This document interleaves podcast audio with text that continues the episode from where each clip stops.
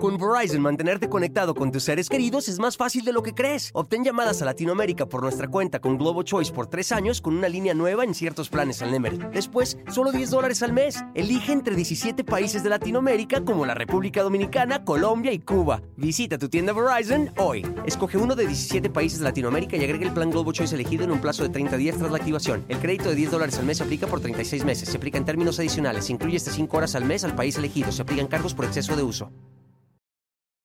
Hola, ¿qué tal? ¿Cómo les va? Bienvenidos. Me da muchísimo gusto saludarlos. Yo soy Felipe Cruz, el Philip, y es un honor y un placer poder estar con todas y con todos ustedes. Hoy vamos a platicar de uno de los galanazos, pero galanazos de la época de oro del cine mexicano. Fíjense nada más.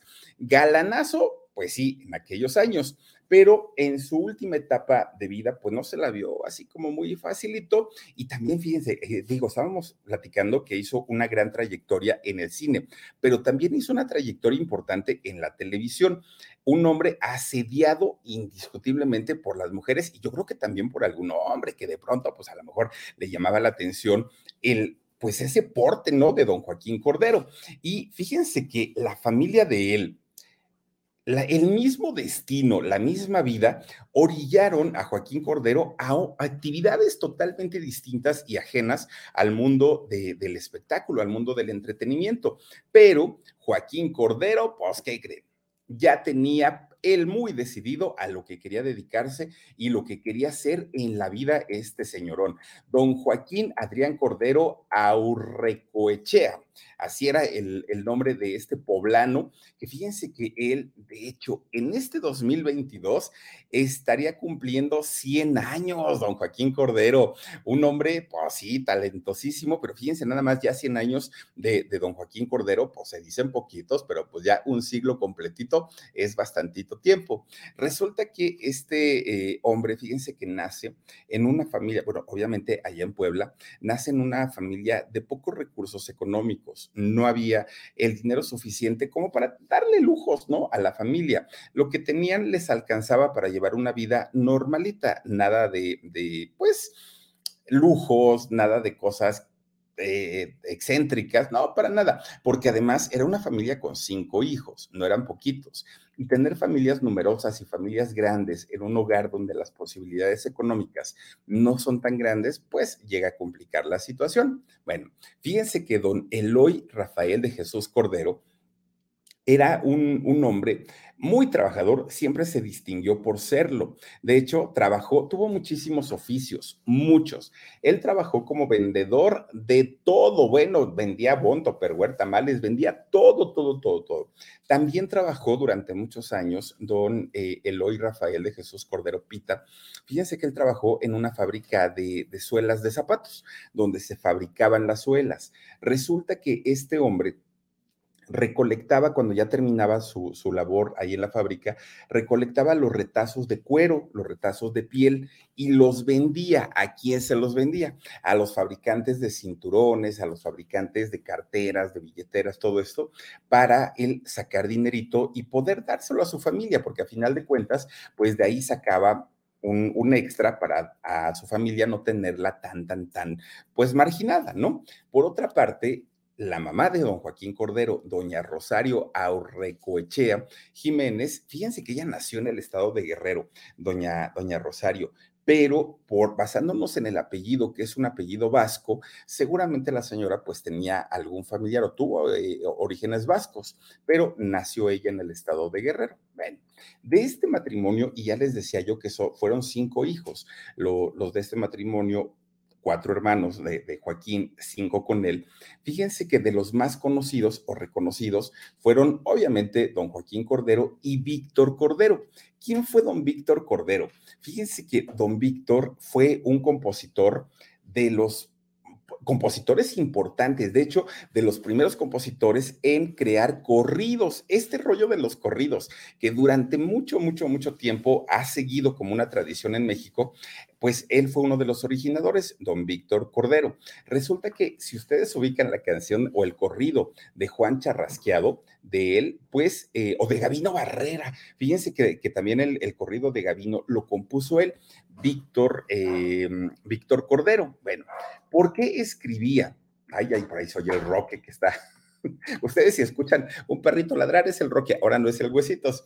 Fíjense que resulta que escribía eh, corridos porque a él, a Víctor, le tocó estar en la época de la Revolución Mexicana. Entonces, de todo lo que él vivía, de todas las historias que contaban entre los revolucionarios, Víctor escribía estos corridos. Bueno, Víctor, cuando se casa y se convierte en papá, tuvo un hijo de nombre José Luis Cordero.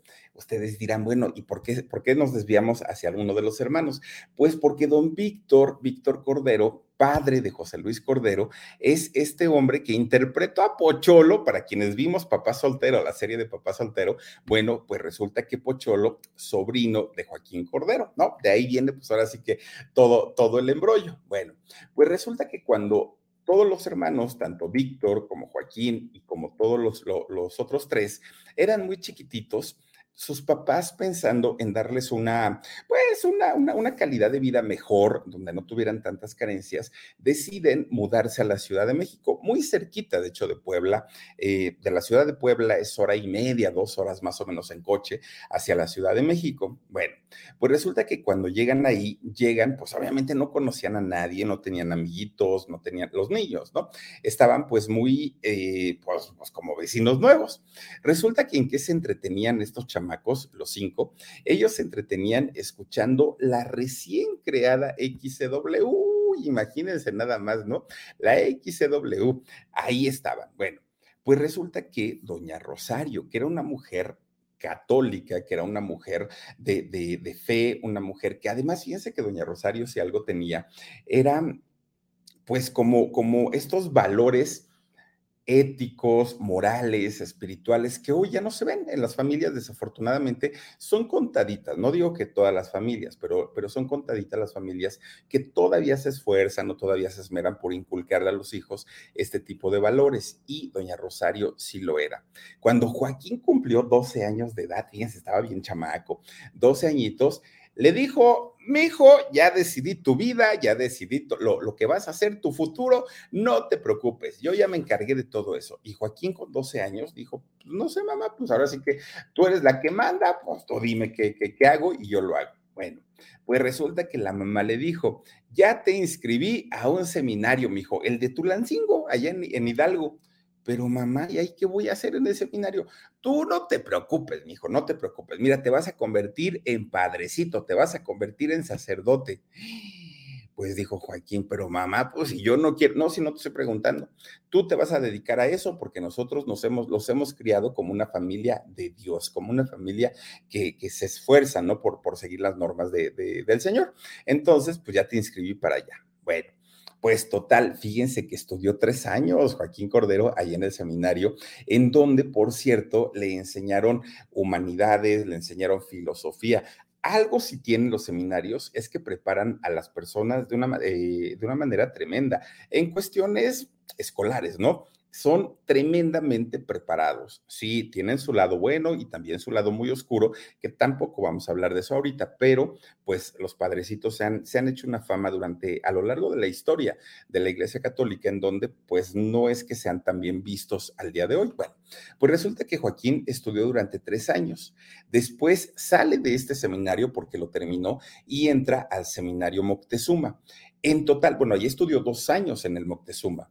Ahí finalmente, pues eh, después de dos años, cinco en total que estuvo estudiando como seminarista eh, Joaquín Cordero, resulta que él se da cuenta que había entrado al seminario, que había hecho caso a su mamá, que la estaba obedeciendo, pero todo era para darle gusto a ella, que él en realidad pues no estaba tan contento y no estaba tan a gusto de ser eh, sacerdote. Él dijo, pues yo lo hago porque mi mamá es la que me está inculcando y la que pues es feliz si yo me dedico a eso.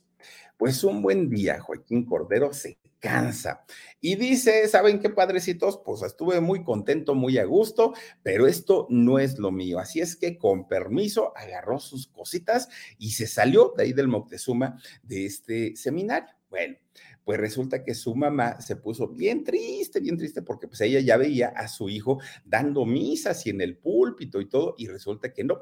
Bueno, pues total, su mamá, cuando Joaquín llega a la casa, resulta que le dice, pásate, hijo, quiero platicar contigo. Sí, mamá, dijo Joaquín, ¿no? Entonces entra, ya para aquel momento Joaquín pues debió haber tenido 16, 17 años.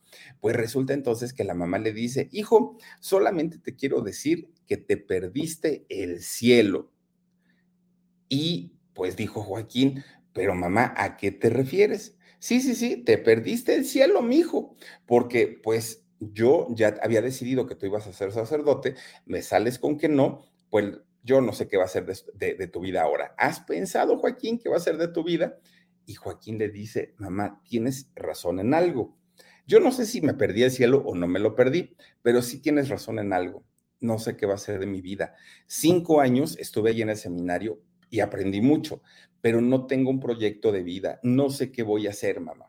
Con Verizon, mantenerte conectado con tus seres queridos es más fácil de lo que crees. Obtén llamadas a Latinoamérica por nuestra cuenta con Globo Choice por tres años con una línea nueva en ciertos planes al Nemer. Después, solo 10 dólares al mes. Elige entre 17 países de Latinoamérica como la República Dominicana, Colombia y Cuba. Visita tu tienda Verizon hoy. Escoge uno de 17 países de Latinoamérica y agrega el plan Globo Choice elegido en un plazo de 30 días tras la activación. El crédito de 10 dólares al mes se aplica por 36 meses. Se aplica en términos adicionales. Se incluye hasta 5 horas al mes al país elegido. Se aplican cargos por exceso de uso. Pues resulta que eso le dijo su mamá. Cuando llega su papá, le dice, oye Joaquín, que te saliste del seminario. No, pues que sí, papá. No te preocupes, hijo. Mira, tu abuelo fue un gran juez aquí en la ciudad de Puebla, ¿no? Un, un, hombre muy importante y además fue muy respetado. Entonces, pues te me pones a estudiar leyes, quiero que estudies derecho y te conviertas en un gran abogado. Híjole, pues ahí tienen que Joaquín dijo, pues no era lo que yo, yo había pensado para mi vida, pero pues bueno, ni modo, ¿no? Pues si es lo que mi papá quiere que yo estudie, pues lo voy a hacer. Con muchos sacrificios del papá, muchos, eh, préstamos incluso, logra, logra meter a su hijo a la escuela libre de derecho. Joaquín entra ahí y bueno, él no tenía ni la menor idea porque tampoco estaba en su proyecto de vida ser abogado, pero a final de cuentas, pues ya, ya había entrado. Entonces, fíjense que él con 18 años no tenía ni la mínima idea de qué, qué quería hacer con su vida. Él decía, no lo sé.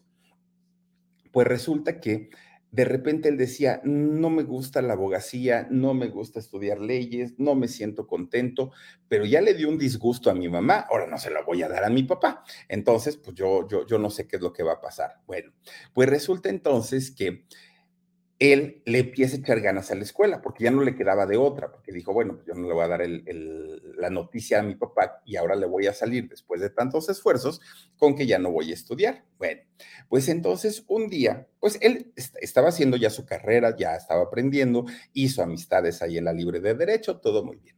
Pues ahí tienen que un día sale de la escuela, Joaquín, se encuentra con un amigo, compañero de ahí mismo de clases, y le dice, este amigo, ¿qué pasó, Joaquín? ¿Para dónde vas? No, pues para mi casa. Ay, vámonos, yo también voy para allá, para tu rumbo. Ya ahí van camino y camine los dos, el amigo y Joaquín. De repente, fíjense que van pasando en la calle y vieron un alboroto que dijeron, bueno, pues ¿qué regalan ahí? Hay un alboroto de mucha gente y se oye así como mucho murmullo y hay camiones estacionados. ¿Quién sabe qué esté pasando? Bueno, de repente, fíjense que eh, ven que sale de entre la bola, de entre toda la gente, sale un hombre grandote, ah, de así alto, fornido, vestido de frac, que además, pues no era muy común, ¿no? Ropa de etiqueta. Y entonces, este eh, Joaquín se le acerca a este hombre y le dice, oiga, señor, ¿usted sabe qué es lo que está pasando? ¿Por qué tanto alboroto, camiones, gente y todo? Y le dice, ah, lo que pasa que yo soy actor y estamos filmando una película y le dijo, ay, usted es actor. Bueno, dice, pues en realidad soy extra, pero soy un extra de categoría, le dijo este señor, ¿no?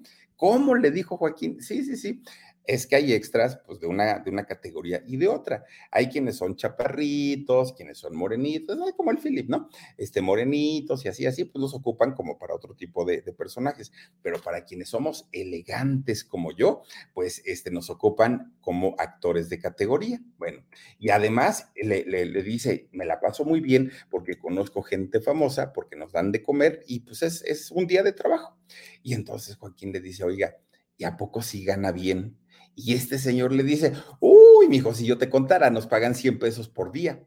Bueno, 100 pesos en aquellos años era, pues hace casi 80 años, era un dineral, un dineral.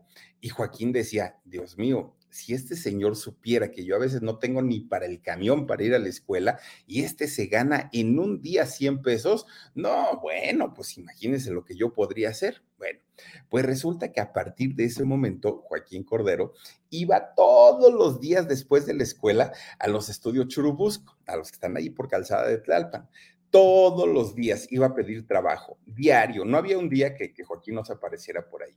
No sabía actuar, no tenía experiencia, pero el seminario en donde había estado cinco años, pues le habían enseñado principios de filosofía y de psicología, y eso le ayudaba muchísimo. Además, sumado a eso, pues Joaquín era un hombre alto, un hombre fornido y con porte, tenía una personalidad muy interesante. Pues aún con todo y eso, no le daban el, el este, el, ningún trabajo, ¿no? A Joaquín, nada, nada, nada. Hasta, fíjense desde cuándo, hasta sus 22 años que cumplió, pues un productor le dio un papelito, un papel pequeño, pequeño, en una película que se llamó El Corsario Negro. Ahí Joaquín, fíjense que en, este, eh, eh, en esta película hizo el personaje de un pirata un piratita, ¿no? Bueno, un pirata, pero pues no salió tampoco tanto tiempo ahí en, en, esta película. Y entonces resulta que este, haber hecho este personaje, le dio como, como que le abrió la puerta, ¿no? Para que Joaquín empezara a ser conocido, entre comillas, y empezara a ser llamado, e hizo otras películas también como extra. Esta película del Corsario, fíjense que fue un, director de cine llamado Chano Ureta, Urueta, perdón, Charro, eh, Chano Urueta, el eh, director que le da a, este, a Joaquín Cordero la oportunidad de eh, poder hacer esta película. Bueno, pues digamos que de ahí Joaquín empezó a tratar y, y, pues lo consiguió, ¿no? Hacer otro tipo de personajes y poco a poquito los iba haciendo pues más grandes o de mayor importancia. Pues resulta, fíjense, cuando Joaquín de pronto iba, le daban trabajo para hacer eh, alguna estreada, pasaba mucho tiempo para que le dieran otro papel. Entonces decía él, ay Dios mío, ¿qué hago mientras? Porque yo necesito dinero. Entonces un día vio que en, un anuncio, vio que en un despacho de, de, abogados requerían a un pasante de leyes. Y entonces, pues dijo Joaquín, voy a ir y voy a pedir trabajo y cuando salga trabajo de extra, pues ahí voy y sigo la escuela. Resulta entonces que en aquel momento, que estaba como asistente, empieza a revisar todos los, archivos de este despacho. Y entonces resulta que, fíjense nada más, un día se topa con un folder y en este folder había una demanda. Ah, caramba, pues quién sabe, ¿no? Pues, pues vamos a ver de qué se trata. E empieza a leer la demanda pues oigan, no estaban demandando a don Chano, a este mismo director de cine que le había dado la primera oportunidad a Joaquín. Entonces Joaquín empieza a leer, a leer, a leer, a leer, pues quería enterarse del chisme. Había sido una tienda de pianos quien estaba demandando a Chano, a este director de cine, y lo estaban demandando porque no le habían terminado de, no le había terminado de pagar un piano, había faltantes, ¿no? Ahí. Y como le habían dicho a, a Chano, oye, o pagas o te demandamos, y Chano nunca hizo caso, pues la demanda sí procedió. Entonces Joaquín ahí va rapidito, rapidito y empieza a sacar una copia. Bueno, no sé si había copias en ese entonces o calcó, ¿no? Pero resulta que este, lleva una, copia, ¿no? Literal de esta demanda y fue a buscar a Chano a su casa. Entonces toca la puerta y Chano muy desconfiado porque decía, ay, pues quién sabe quién es y ya quiere. Dígame, joven, cuando abrió la puerta a don Chano, el director y le dice Joaquín, oiga, Fíjese que yo trabajo en un despacho y le empieza a contar su historia y me encontré con una denuncia, pero esa denuncia, usted ya está denunciado, pero no se lo ha notificado. Yo quiero avisarle para que tenga cuidado y para que tome sus precauciones, porque en algún momento no le vayan a hacer la jugada de que digan que ya le avisaron y usted ni enterado y le vayan a cobrar multa o le vaya a ir mal. Entonces mejor le aviso a ver muchacho, pásate y cuéntame un poquito. Entonces ya le empieza a explicar, como entendía términos jurídicos, Joaquín, le empieza a explicar, mire, lo que pasa que usted incumplió con un contrato y los pagos y todo el rollo, ¿no? Y entonces Chano pues estaba muy agradecido. Entonces le dijo, a ver, yo te lo agradezco mucho, gracias por traerme además las copias, pero sí quiero darte una compensación. ¿Qué necesitas? ¿Dinero? Te lo doy. ¿Cuánto me vas a cobrar por este favor que hiciste? Y Joaquín le dijo, no, señor, yo no, no lo hice por dinero. Bueno, entonces seguramente quieres pedirme algún favor. Pídeme lo que quieras y yo te lo doy, ¿no? Quiero agradecerte pues el detalle de haberme venido a informar pues de, de lo de la demanda. Y Joaquín le dijo, no, señor, muchísimas gracias. Y entonces le dijo, oye, muchacho, pues, pues, dime, yo cuánto te puedo pagar. No, señor, solamente vine a agradecerle a usted porque usted, don Chano, me dio la primera oportunidad a mí en mi carrera. Y entonces don Chano le dijo, yo, a ti, ay muchacho, me estás confundiendo, si yo ni te conozco. Y le dice Joaquín, no, usted no me conoce a mí, pero yo sí lo conozco a usted, porque resulta que usted es director de cine, hace algún tiempo hicimos la película del Corsario, y ahí usted me dio una estreada como eh, un pirata. ¿Se acuerda o no se acuerda? Ay muchacho, no, no, pues no, sí hice la película del Corsario Negro, yo me acuerdo, pero no me acuerdo de ti, pues ¿cuánto, cuántos extras hubieron. Pues señor, yo nada más vine a agradecerle la oportunidad, con permiso, buenas tardes. Se da la vuelta, ¿no? Joaquín ya iba para la puerta, cuando le dice eh, don Chano, eh, muchacho, espérate ahí, espérate. ¿Y, por qué haces extras? ¿Por qué? Y le dijo, ¿eres actor? Y le dijo, pues no, no soy actor, pero pues necesito trabajo y por eso es que fui ese día a participar ahí en su película. Y le dijo, veme a buscar a la... Con Verizon, mantenerte conectado con tus seres queridos es más fácil de lo que crees. Obtén llamadas a Latinoamérica por nuestra cuenta con Globo Choice por tres años con una línea nueva en ciertos planes al Nemer. Después, solo 10 dólares al mes. Elige entre 17 países de Latinoamérica como la República Dominicana, Colombia y Cuba. Visita tu tienda Verizon hoy. Escoge uno de 17 países de Latinoamérica y agrega el plan Globo Choice elegido en un plazo de 30 días tras la activación. El crédito de 10 dólares al mes se aplica por 36 meses. Se aplica en términos adicionales. Se incluye hasta 5 horas al mes al país elegido. Se aplican cargos por exceso de uso. Oficina. Tú llegas ahí, preguntas por mí y yo estoy haciendo una nueva película y ¿qué crees?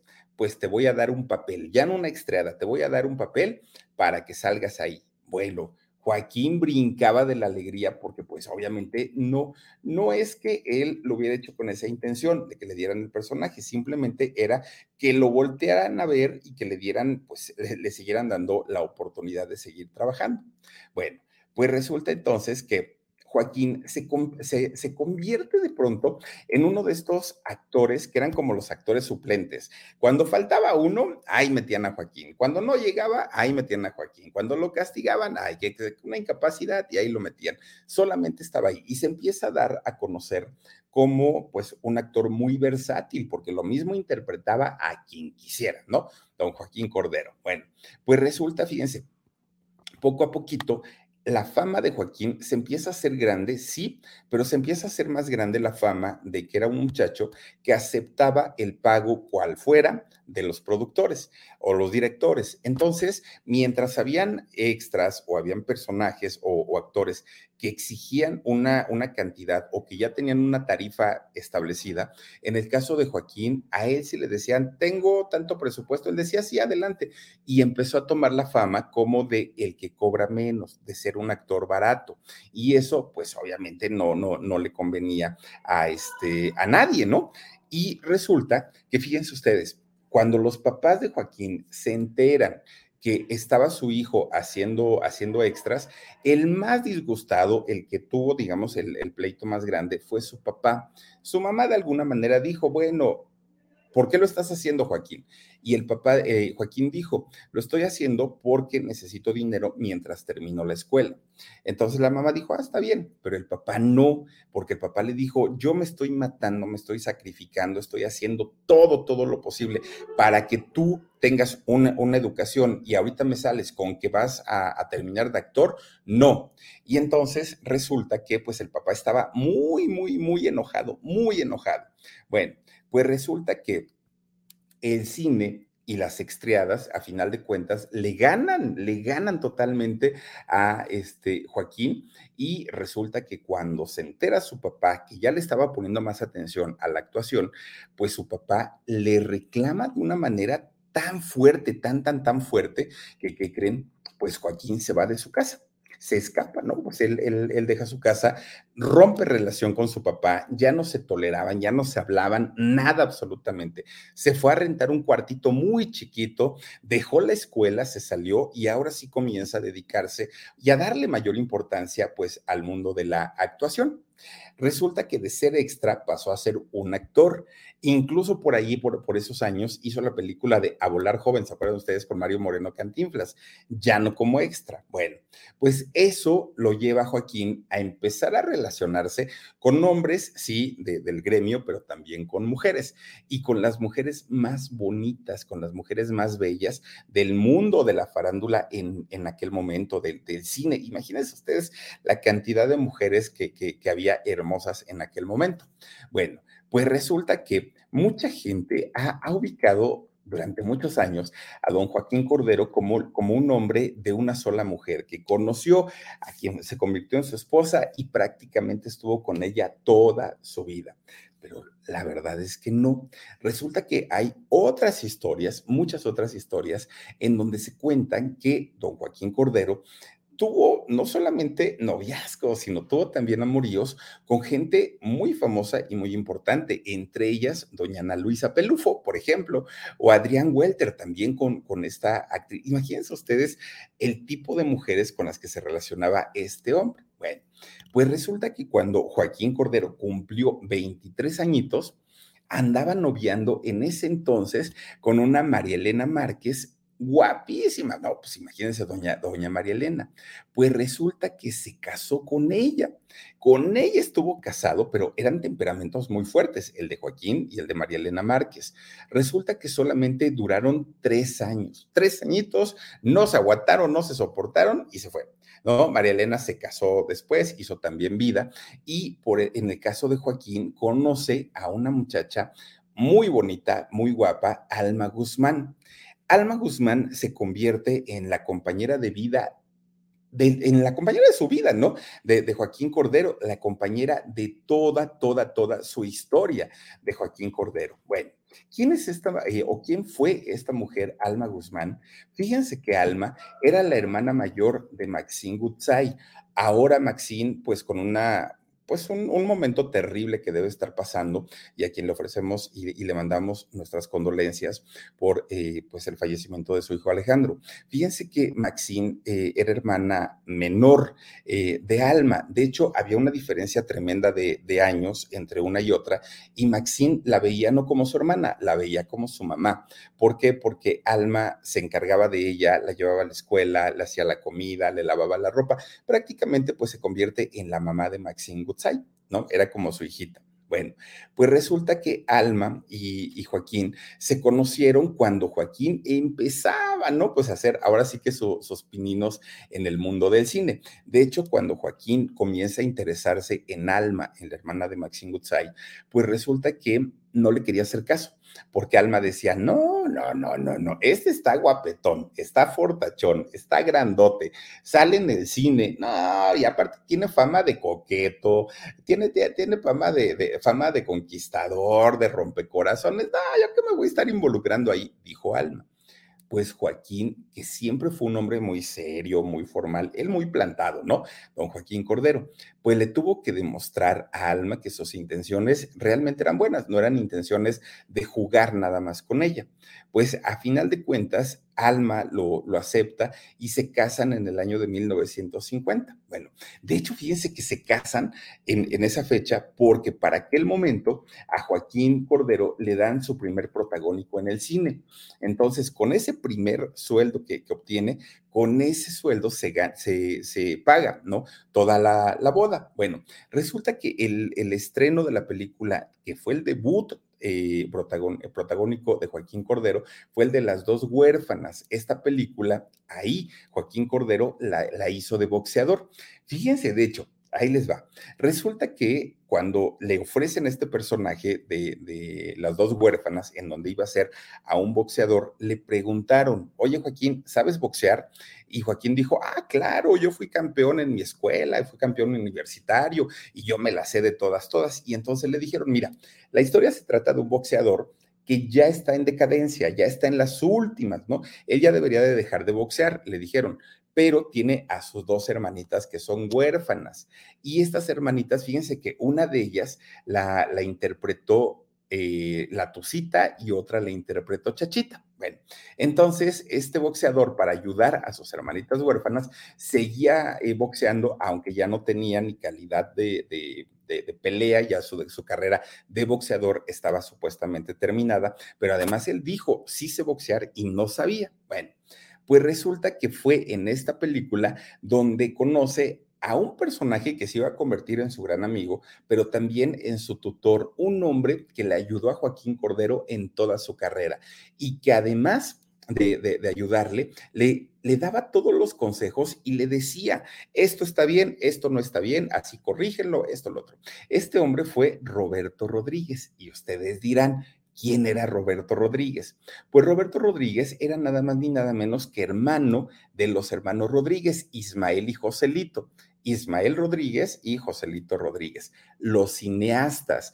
Ismael Rodríguez, aquel que hizo cantidad de películas muy buenas y la mayoría con Pedro Infante. Bueno, pues resulta que gracias a la amistad que, formó Joaquín Cordero con Roberto, pues Joaquín empieza a trabajar ya de una manera muchísimo más fuerte. Hizo en, en, prácticamente una década 30 películas. Imagínense, era un ritmo bastante, bastante acelerado. Ya Joaquín Cordero era una celebridad en el cine, ¿no? Y era un, pues alguien muy reconocido y sobre todo por las mujeres era muy, muy, muy seguido. Bueno, pues resulta que un día un profesor de actuación lo ve a Joaquín y le dice, oye, yo creo que te ha ido muy bien en la vida, yo creo que te han dado oportunidades que pues tú te has ganado, muchacho, seguramente sí, pero yo te pregunto, ¿sabes actuar? Y Joaquín le dijo, no.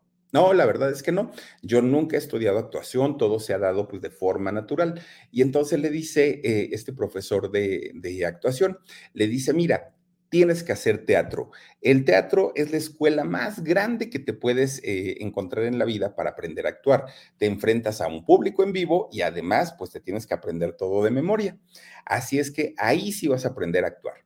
Y entonces, fíjense que Joaquín dijo, sí, eh, voy a empezar a hacer teatro, pero hacer teatro para él significó pues un sacrificio muy grande porque no tenía las bases. Con Verizon, mantenerte conectado con tus seres queridos es más fácil de lo que crees. Obtén llamadas a Latinoamérica por nuestra cuenta con Globo Choice por tres años con una línea nueva en ciertos planes al Nemer. Después, solo 10 dólares al mes. Elige entre 17 países de Latinoamérica como la República Dominicana, Colombia y Cuba. Visita tu tienda Verizon hoy. Escoge uno de 17 países de Latinoamérica y agrega el plan Globo Choice elegido en un plazo de 30 días tras la activación. El crédito de 10 dólares al mes se aplica por 36 meses. Se aplica en términos adicionales. incluye hasta 5 horas al mes al país elegido. Se aplican cargos por exceso de uso.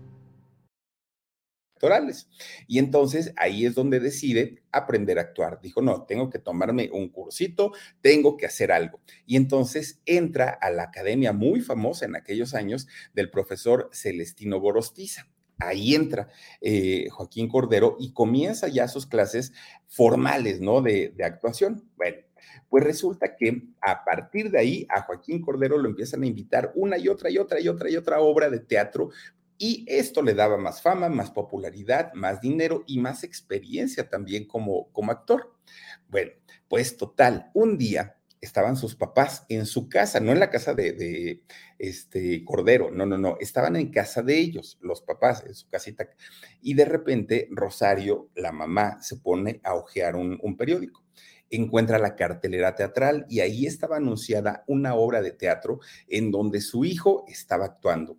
Y entonces, pues a doña Rosario se le ruedan sus lágrimas porque dijo, ay, mi hijo tan trabajador y peleado con su padre, no se hablan, qué feo. Y entonces, muy con, el sentimiento a flor de piel, va, va Rosario y le dice a Rafael, su esposo, le dijo, Rafael, tu hijo está actuando en el teatro, llévame, quiero ir a verlo. Obviamente Rafael le dijo, no, mujer, estás loca, este me rezongó y me dijo y todo, no, no, no, yo no lo quiero ver. Rafael es tu hijo. No te digo que lo vayas a ver, quiero ir a ver su trabajo, quiero ver si valió la pena haber dejado la escuela, quiero, quiero verlo, llévame. Pues miren, a tanto y tanto, y aparte, pues las mujeres en casa mandan. Pues resulta que sí la llevó. Sí la llevó, se sentó junto a su esposa a ver la obra de teatro él estaba, eh, Rafael, pues como, como si no tuviera emociones, ¿no? Él estaba así muy cuadradito, muy sentadito, ni siquiera aplaudió en toda la obra. Pero cuando la obra termina, los actores se retiran por la parte de atrás del escenario, resulta que la señora, doña Rosario, le dice, pues mira, si quieres espérame aquí, yo voy al camerino y voy a saludar a mi hijo. Yo sé que tú no vas a querer ir, ni te lo voy a pedir, a lo mejor ni siquiera es el tiempo. Yo voy y regreso Pues resulta que para su sorpresa, don Rafael le dijo, no, yo también voy, aunque sea también nada más ahí quiero, quiero verlo. Bueno, pues está bien. Entonces, muy emocionada, doña Rosario pide permiso, le dan el acceso a camerinos y ahí van. Y entonces, fíjese que, fíjense que cuando entran al camerino, su papá, aquel hombre que, con el que había peleado tanto, le dijo, hola Joaquín, hola papá, qué bueno que dejaste la escuela. Y se queda Joaquín, ¿cómo? Sí, qué bueno que dejaste la escuela, hijo, pero ¿por qué me dices eso, papá? Pues porque como abogado, Joaquín, hubiera sido un fracaso, hubiera sido de los malos, de los que pierden todos los juicios. No, no, no, no, no, yo no me imagino contigo haciendo carrera ahí como, como abogado, pero como actor eres muy bueno. Felicidades. Bueno, ahí Joaquín recibió el reconocimiento más grande que, y aparte que necesitaba en aquel momento, que era pues el, el reconocimiento de su papá. Pues resulta, miren, cuando fueron los años 50, Joaquín ya era, pues, imagínense, uno de los actores más reconocidos, pero fue en 1953, cuando él ya tenía 31 años, que es llamado por Ismael Rodríguez hermano de Roberto, eh, su gran amigo, y le ofrece hacer un personaje en la tercera parte de la película, de la trilogía de Pepe el Toro, con Pedro Infante, la de Nosotros los pobres, ustedes los ricos, y Pepe el Toro. Resulta que le dijo don Ismael Rodríguez, oye muchacho, yo te vi hacer una película ahí de boxeador y lo hiciste muy bien. Entonces, pues mira, quiero eh, que, hagas aquí un boxeador, un personaje en esta película. ¿Te animas o no te animas? Y Joaquín dijo, por supuesto que sí, hago la película sin mayor problema. Además, le dijo don Ismael, el protagonista, pues tú lo sabes, es Pedrito Infante. Bueno, pues resulta que Joaquín, Joaquín Cordero, como la gran mayoría de los mexicanos, era fan de Hueso Colorado de Pedro Infante, el ídolo de México, el más carismático, el mejor cantante, al que amaban todas las mujeres. Bueno, era el ídolo de todo mundo. Las mujeres querían con Pedro Infante y los hombres querían ser como Pedro Infante, ¿no? Y entonces resulta que Joaquín un hombre muy serio, muy, muy, como, como muy reservado, bastante, bastante, pues estaba por dentro muy emocionado porque iba a conocer a su ídolo de toda la vida, ¿no? Y entonces, fíjense, para aquel momento, don Pedro Infante era un Pedro Infante enorme, ¿no? Ya era el famoso, el gran Pedro Infante. Y Joaquín Cordero, aunque estaba pues en un, en un momento importante de su carrera, pues no estaba al nivel de Pedro Infante, ¿no? Ni de fama, ni de popularidad, ni de nivel actoral, nada, nada, nada. Entonces resulta que Joaquín dijo, Joaquincito, ahorita que veamos a don Pedrito Infante, tranquilito, tú trátalo como compañero de trabajo y aquí no eres fan, aquí eres compañero y venimos a trabajar. Bueno, pues resulta, fíjense nada más. Pedro Infante estaba sentado en una mesa circular, ¿no? De esas mesas redondas, y estaba con otras personas ahí comiendo. Y entonces de repente se acerca Joaquín Cordero y ¿qué creen? Pues resulta que se le sale, se le sale el fan, se le sale la emoción, algo que no le había ocurrido nunca. Don Pedrito Infante, ¿cómo está usted? Oiga, mire, yo lo admiro, he visto todas sus películas, es que usted es una, persona importante en todo México. ¿Y qué digo México? Todo el mundo. Y miren, es un honor trabajar con usted. E empieza a decirle, Dicen por ahí que a Pedro Infante no le gustaba tanto que lo adularan, sobre todo sus compañeros. Era muy gentil y muy cariñoso con el público, pero entre sus compañeros, pues él no, no, se esperaba estas reacciones.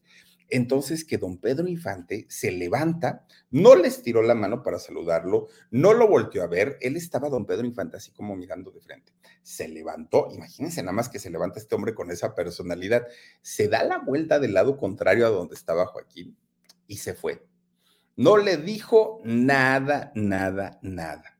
Joaquín se desilusionó y se enojó mucho porque se dio cuenta que pues don Pedrito pues era groserito, ¿no? Por lo menos lo fue con él.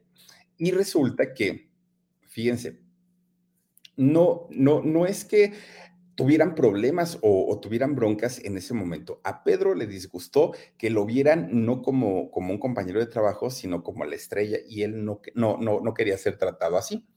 Pues resulta entonces que, miren, las cosas se ponen peor ¿Por qué? Porque resulta que Pedrito Infante comienza a tener, pues, ¿cómo, ¿cómo decirlo? Pues como un recelo profesional hacia Joaquín. Entonces Pedro, entre sus amigos, llegaba a comentar, este cuate no es actor, no sabe actuar, lo tienen aquí por guapetón, lo tienen aquí porque está fortachón, pero así que digan qué barbaridad, qué buen actor, no lo es. Bueno, lo contrataron por su buen físico, eso hay que reconocérselo. Bueno, pues resulta que les dan los libretos, empiezan a ensayar uno tras otro, no, no, no, todos ahí. Hagan de cuenta que llegan a la escena en la película, para quien no, no ha visto la película de Pepe el Toro, que yo dudo que haya alguien que no haya visto nunca la película de Pepe el Toro, hay una escena en donde están peleando, boxeando, ¿no? Tanto Pepe el Toro como Joaquín eh, Cordero, y también por ahí sale Wolf Rubinsky, este eh, señor de ruso, ¿no? En, eh, que también pues era, era boxeador, grandote, don, don Wolf Rubinsky. Bueno, pues resulta entonces que les empiezan a marcar los ensayos tienen que pegarse, la pelea tiene que verse real, no tiene que verse actuada, tienen que sus expresiones eh, demostrar dolor y todo esto, y entonces empieza, lo, les ponen su, esa cosa para proteger los dientes, ya saben, ¿no? Todo, todo completito. Bueno, pues resulta que Joaquín, que además no tenía tanta experiencia como actor, pues empieza con los golpes, las simulaciones para los golpes, pero de repente, pues don Pedrito, zúmbale que le da un gancho al hígado, que bueno, el otro, nada más porque era muy, muy, muy fornido, era muy cuadradote, pues no lo tumbó a don Joaquín, que si no, ahí hubiera quedado. Y de ahí se le fue paz, paz, paz, paz, paz, a los golpes, fíjense nada más, don Pedrito Infante, que pues sí se la tenía guardada a este, a Joaquín Cordero. Joaquín decía, por dentro, ¿qué hago? Si yo le contesto y, le pego también, aquí pueden pasar varias cosas. Una, yo sé que Pedrito, porque era fan de Hueso Colorado, yo sé que Pedrito trae una placa de titanio en la cabeza por cuando se accidentó. Tres años antes de hacer esa película, Pedro Infante se había accidentado en una avioneta había, se había caído y le habían puesto una, una este, placa de titanio. Con Verizon, mantenerte conectado con tus seres queridos es más fácil de lo que crees. Obtén llamadas a Latinoamérica por nuestra cuenta con Globo Choice por tres años con una línea nueva en ciertos planes al Nemer. Después, solo 10 dólares al mes. Elige entre 17 países de Latinoamérica como la República Dominicana, Colombia y Cuba. Visita tu tienda Verizon hoy. Escoge uno de 17 países de Latinoamérica y agrega el plan Globo Choice elegido en un plazo de 30 días tras la activación. El crédito de 10 dólares al mes se aplica por 36 meses. Se aplica en términos adicionales. incluye hasta 5 horas al mes al país elegido. Se aplican cargos por exceso de uso. En su cabeza. Entonces Joaquín dijo, de entrada, si lo lastimo, no, no me la voy a acabar, me voy a echar el país encima. No, no lo voy a lastimar. Pero además dijo, eh, obviamente entre Pedro Infante, que es el protagonista de tres películas, y yo, que pues prácticamente voy a entrar un ratito ahí en, esta producción, pues el director no va a dudar en sacarme a mí en lugar de sacar a Pedro. Entonces Joaquín se quedaba pues él estático. Y Pedro lo agarró como saco de golpes, paz, paz, paz, como saco de arena, ¿no? Péguele y péguele todo el tiempo. Bueno, pues resulta, fíjense nada más. Estaba Joaquín enojado, estaba rojo porque no, no podía desquitarse de todo lo que le estaba eh, haciendo Pedro. Pero además, pues él no quería pues, ser violento, no era su personalidad. Resulta entonces que un día, fíjense que le, que, le dice en, esos ensayos, que le dice, mira Pedrito, nada más con que marques los golpes, no, no es, no, no crees que es suficiente, no necesitas pegarme de, de veras, ya bájale tantito. Y entonces Pedro le dijo, ¿qué?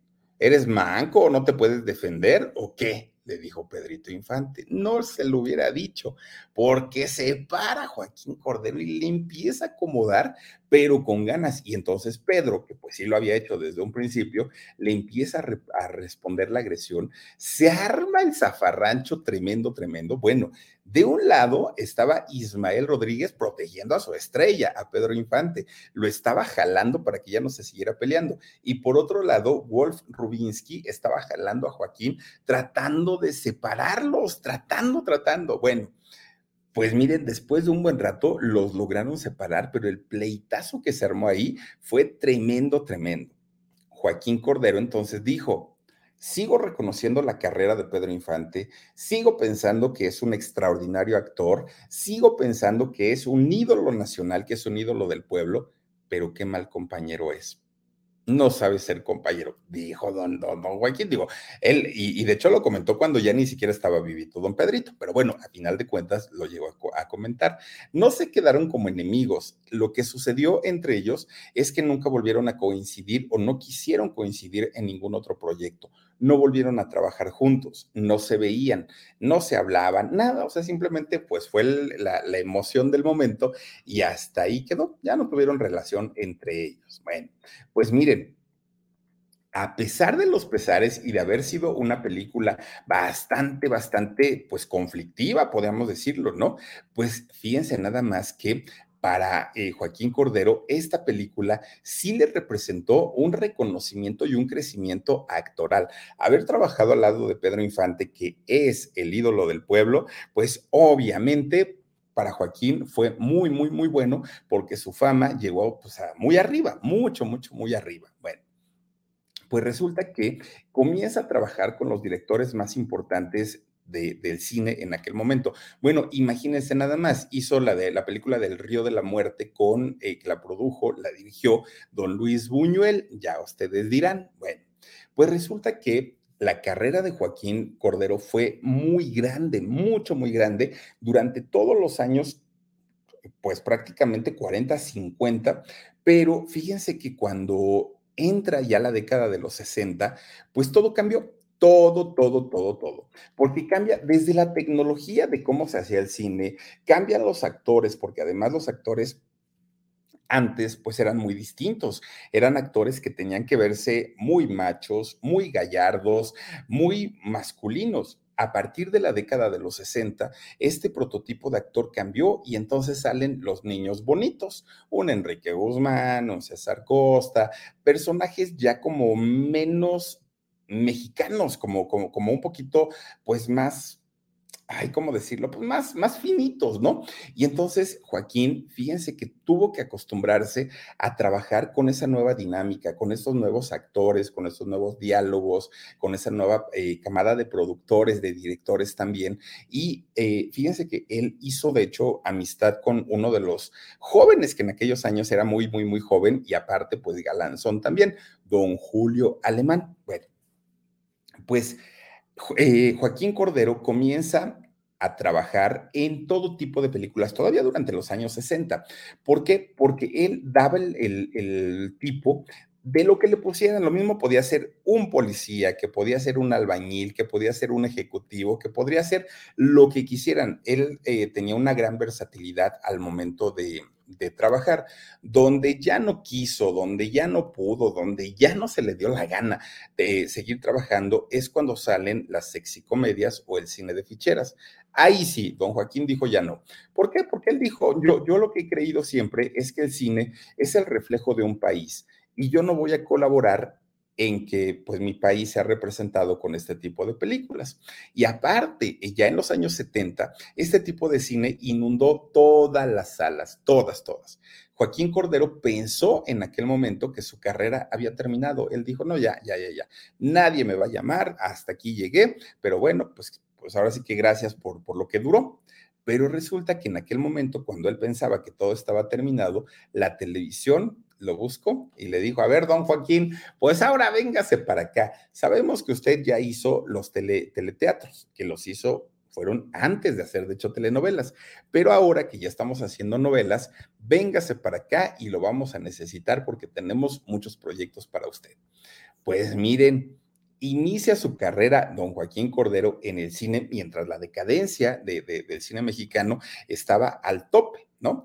Y entonces, pues es cuando eh, comienza a trabajar ya directamente con este tipo de, programas o de telenovelas. De hecho, fíjense que la, última, la última que hizo fue la de Fuego en la Sangre, aquella que se hizo, ay, no me acuerdo si fue 2007, 2008, por ahí se hizo esa telenovela y ahí fue el último trabajo que hizo, pero Joaquín hizo cantidad y cantidad y cantidad de, de telenovelas. Bueno, pues resulta que un día, porque no nada más actuó en teatro, actuó en cine y actuó en televisión, no, ahí les va. Resulta que un día Joaquín viaja a Argentina, se va para allá. Y entonces ya estando en, Argentina, va a cenar con una amiguita. Ya ahí estaban, ¿no? Y, en donde estaban era un café eh, con karaoke. Entonces ahí estaban, pues ellos platicando muy a gusto y todo. De repente la amiguita le dice, oye Joaquín, deberías de cantarme un tango. Y dijo Joaquín, ay, no, ¿cómo crees? Estamos en la Argentina. Aquí, pues, oye, la, la gente no habla, la gente canta tangos. Es como en México, oye, si yo como, como mexicano te pido a ti, Argentina, que vayas a cantar con mariachi, pues no, o sea, simplemente no. Yo respeto el tango y no lo voy a hacer. Ándale, Joaquín, por favor, hazlo por mí. Le hizo ojitos, ¿no? Hazlo por mí hasta que lo convence. Fíjense que cuando se sube y canta su primer tango, pues no lo hizo tan peor, tenía su encanto, don Joaquín, para, para, este, para cantar. Bueno, le empezaron a pedir otra y otra y otra y otra. No, no van ustedes a creer que llegó el momento en el que gente se paró y le dijeron, oiga, usted, este, el, de, los tangos, no hace shows, no, no va a fiestas privadas, no, no hace presentaciones porque queremos contratarlo. Dijo Joaquín, ay, no, si yo ni canto, no, lo hace muy bonito y tiene mucho sentimiento. Bueno, grabó dos discos de tangos, dos discos de tangos, don Joaquín Cordero, fíjense nada más. Cuando regresa a México, se corre la noticia que Joaquín era cantante, aparte de todo. Entonces, pues le empiezan a ofrecer hacer palenques, teatro del pueblo. Bueno, ya, ya andaba llenando por allá. Y la gente que lo escuchó cantar dicen, dicen que no cantaba tan feo. Eso es lo que comentan. Bueno, pues fíjense que Joaquín aprendió a tocar el piano. De hecho, también como escritor, porque él eh, pues fue, fue filósofo, no estudió filosofía, escribió también varios libros. Entonces, entre escritor, entre cantante, entre actor de cine, teatro, televisión, no, bueno, un estuche de monerías. Él había hecho prácticamente todo en su vida, todo, todo. Pero ya la última parte, pues no fue tan sencilla, no fue tan fácil. Miren, de entrada la cuestión de salud para Joaquín Cordero fue muy difícil y fue muy complicada. Él, eh, ya siendo un adulto, pues tuvo dos operaciones del corazón. Después lo tuvieron que operar también por eh, un problema que tuvo en una pierna y hasta una embolia tuvo don Joaquín Cordero, fíjense nada más. Bueno, pues a pesar de todo eso, los productores en la televisión lo seguían buscando y él trabajó prácticamente toda su vida, toda su vida. ¿Por qué? Porque no se quería sentir pues como un estorbo. No lo era, pero él no se quería sentir así. Bueno, pues resulta que cuando la gente le preguntaba, oiga, don Joaquín, ¿y cómo se encuentra? Fíjense que don Joaquín en la última etapa de su vida padeció depresión, ¿no? Padeció eh, este trastorno que, que, de pronto ha afectado a muchísima gente y más después de la pandemia, ¿no? Bueno, que todavía seguimos. Resulta que él estaba triste porque decía, es que en el cine ya no me buscan, pero aparte lo que me da muchísimo coraje, decía don Joaquín Cordero, es que ahora para ser actor, lo único que necesitan es que tengan un buen físico, ya no necesitan que sepan, que sean buenos actores, ya no. O sea, ya simplemente, pues, a ver, a este, este guapito o esta guapita, tráitelas y que comiencen eh, a actuar. Él se sentía desplazado y él decía, yo entiendo que les tengan que dar trabajo, pero también fíjense los actores que ya tenemos cierta edad y que no tenemos pues trabajo y que queremos seguir haciéndolo, fíjense nosotros pero pues no, simplemente pues él decía que, que, no, que, no, que no le daban la oportunidad. Llegó a decir don Joaquín Cordero que, no, que sentía que no servía para nada, que se sentía un estorbo, no estaba como contento con él mismo. Y lo peor del asunto es cuando llega el año 2012, julio del 2012. Oigan, su amada alma, su mujer a la que quiso tanto, murió después de haber padecido durante mucho tiempo cáncer de colon. Fue una situación que a él lo, entristeció muchísimo y fíjense que aunque él era un hombre fuerte, era un hombre emocionalmente fuerte, independientemente al aspecto, pues con esa noticia quedó devastado, devastado. ¿Qué fue lo que hizo? Eh, empieza pues, su, su, depresión a acrecentarse de tal manera que tuvo que irse a vivir a la casa del actor, de la ANDA porque ahí decía que pues iba a encontrar compañeros de su misma edad que se entendían por, por lo de su profesión y quiso estar ahí. Pero fíjense que la, sobre todo sus hijos, eh, tres hijos que tienen, pensaron que pues iba a cambiar, ¿no? Eh, y, se iba a ir recuperando poco a poquito, después de estar con compañeros allá en, el, en la casa del actor, pero no fue así. El estado de ánimo de, Joaquín empeoró lejos de, de, mejorar. Los hijos lo sacan de la casa del actor, se lo llevan a la casa de él y bueno, sabían perfectamente, porque lo vieron cómo, cómo lo sacaron de ahí, sabían perfectamente que Joaquín ya no tenía mucho tiempo, ya estaba consumiéndose poco a poco y aunque fíjense que, fue algo muy, muy fuerte, porque después de la muerte de Alma, de, su esposa, ya no, o sea, no, no, no, sonreía, era, era otro, totalmente distinto a como lo habíamos, nos habíamos acostumbrado a verlo. Fíjense que tanto, tanto, tanto fue el dolor que sintió Joaquín Cordero por la ausencia de su esposa, por su compañera de vida, que justamente siete meses después de la muerte de Alma, murió don Joaquín Cordero. Él tenía 90 años cuando eh, muere desafortunadamente en la Ciudad de México. Las causas que dijeron en aquel momento es que había sido por un paro cardíaco. ese fue, digamos, un paro respiratorio, el, el diagnóstico oficial que se dijo en aquel momento. Pero la gente que lo conoció, la gente que estuvo cerca de él durante toda su vida, claramente decían no. Joaquín murió de amor, Joaquín murió de extrañar a Alma. Él ya no veía su vida o no concebía su vida sin su amada Alma. Y entonces por eso es que se dejó ir, se dejó morir. Fíjense qué, qué, fuerte. Y es que fueron 62 años de matrimonio con su amada Alma. Ustedes imagínense 62. Bueno, ni siquiera es la edad que yo tengo. Nada más con eso les digo. Y él duró pues todavía bastantes años siendo, siendo pareja con Alma. Un hombre que en toda su trayectoria hizo prácticamente 170 películas. La última que hizo don Joaquín Cordero fue Los Inadaptados en el 2011, pero además hizo 36 telenovelas, una cantidad de obras de teatro que no se podrían mencionar todas hizo teleteatros antes de, la, de, las telenovelas y en todo su haber, pues logró juntar más de 600 premios. Imagínense nada más, le, le hicieron de hecho varios homenajes a don Joaquín Cordero, le hicieron homenajes en, bueno, uno por lo menos en el Palacio de Bellas Artes, eh, su, su cuerpo fue dejado durante algún tiempo en el Teatro Jorge Negrete para que su público se fuera a despedir de él después de su fallecimiento. Bueno, una, una, cosa tremenda.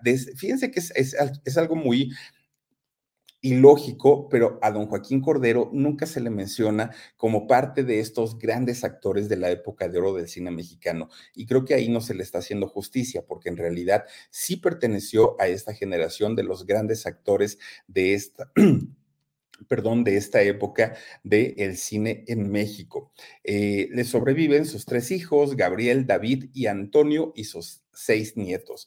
Así la vida de don Joaquín, de don Joaquín Cordero, ay Dios mío, como que de pronto me entró la garraspera, pero bueno, oigan, pues así la historia de don Joaquín Cordero, un, un, actor muy importante en la época de oro del cine mexicano y posterior a ella también, hasta el momento en el que, fíjense, llegó a hacer telenovelas, vean nada más, pocas personas lograron en, en la carrera artística llevar una carrera tan limpia como la de Joaquín, que él prefirió quedarse sin trabajo a hacer películas de ficheras o películas de sexy comedia. Pero bueno, pues ahí está la historia de este personaje. Yo espero que les haya gustado. Cuídense mucho. Adiós, besotes. Con Verizon, mantenerte conectado con tus seres queridos es más fácil de lo que crees. Obtén llamadas a Latinoamérica por nuestra cuenta con Globo Choice por tres años con una línea nueva en ciertos planes al Nemery. Después, solo 10 dólares al mes. Elige entre 17 países de Latinoamérica como la República Dominicana, Colombia y Cuba. Visita tu tienda Verizon hoy. Escoge uno de 17 países de Latinoamérica y agrega el plan Globo Choice elegido en un plazo de 30 días tras la activación. El crédito de 10 dólares al mes se aplica por 36 meses. Se aplica en términos adicionales. Se incluye hasta 5 horas al mes al país elegido. Se aplican cargos por exceso de uso.